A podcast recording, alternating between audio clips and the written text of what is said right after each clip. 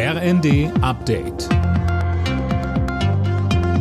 Stündlich neu. Auf den Punkt informiert. Ich bin Mia Hehn. Guten Tag.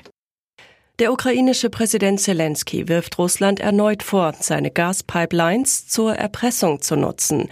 Grund ist die Ankündigung von Gazprom, die Belieferung über die Ostsee-Pipeline Nord Stream 1 Ende des Monats für drei Tage wegen Wartungsarbeiten einzustellen. Die Ukraine hat wegen des Lieferstopps ihre eigenen Pipelines als Ersatz angeboten. Das lehnt Russland aber offenbar ab.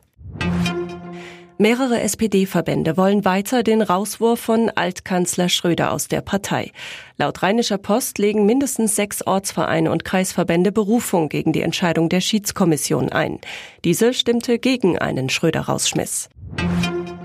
Am zweiten Jahrestag des Giftanschlags auf Kreml-Kritiker Nawalny hat Bundeskanzler Scholz an das Schicksal des inhaftierten Bloggers erinnert.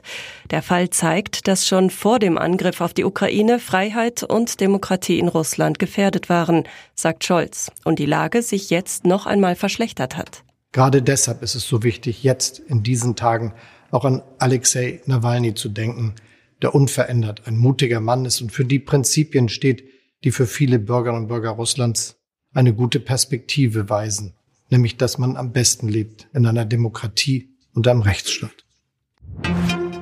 Wie sieht's hinter den Kulissen der Politik aus? Davon können sich die Bürger selbst überzeugen. Die Bundesregierung lädt heute und morgen zu ihrem Tag der offenen Tür. Wer interessiert ist, kann zum Beispiel in den Ministerien vorbeischauen. Außerdem gibt's Talkveranstaltungen. Morgen Nachmittag will sich Bundeskanzler Scholz im Kanzleramt den Fragen der Bürger stellen. Alle Nachrichten auf rnd.de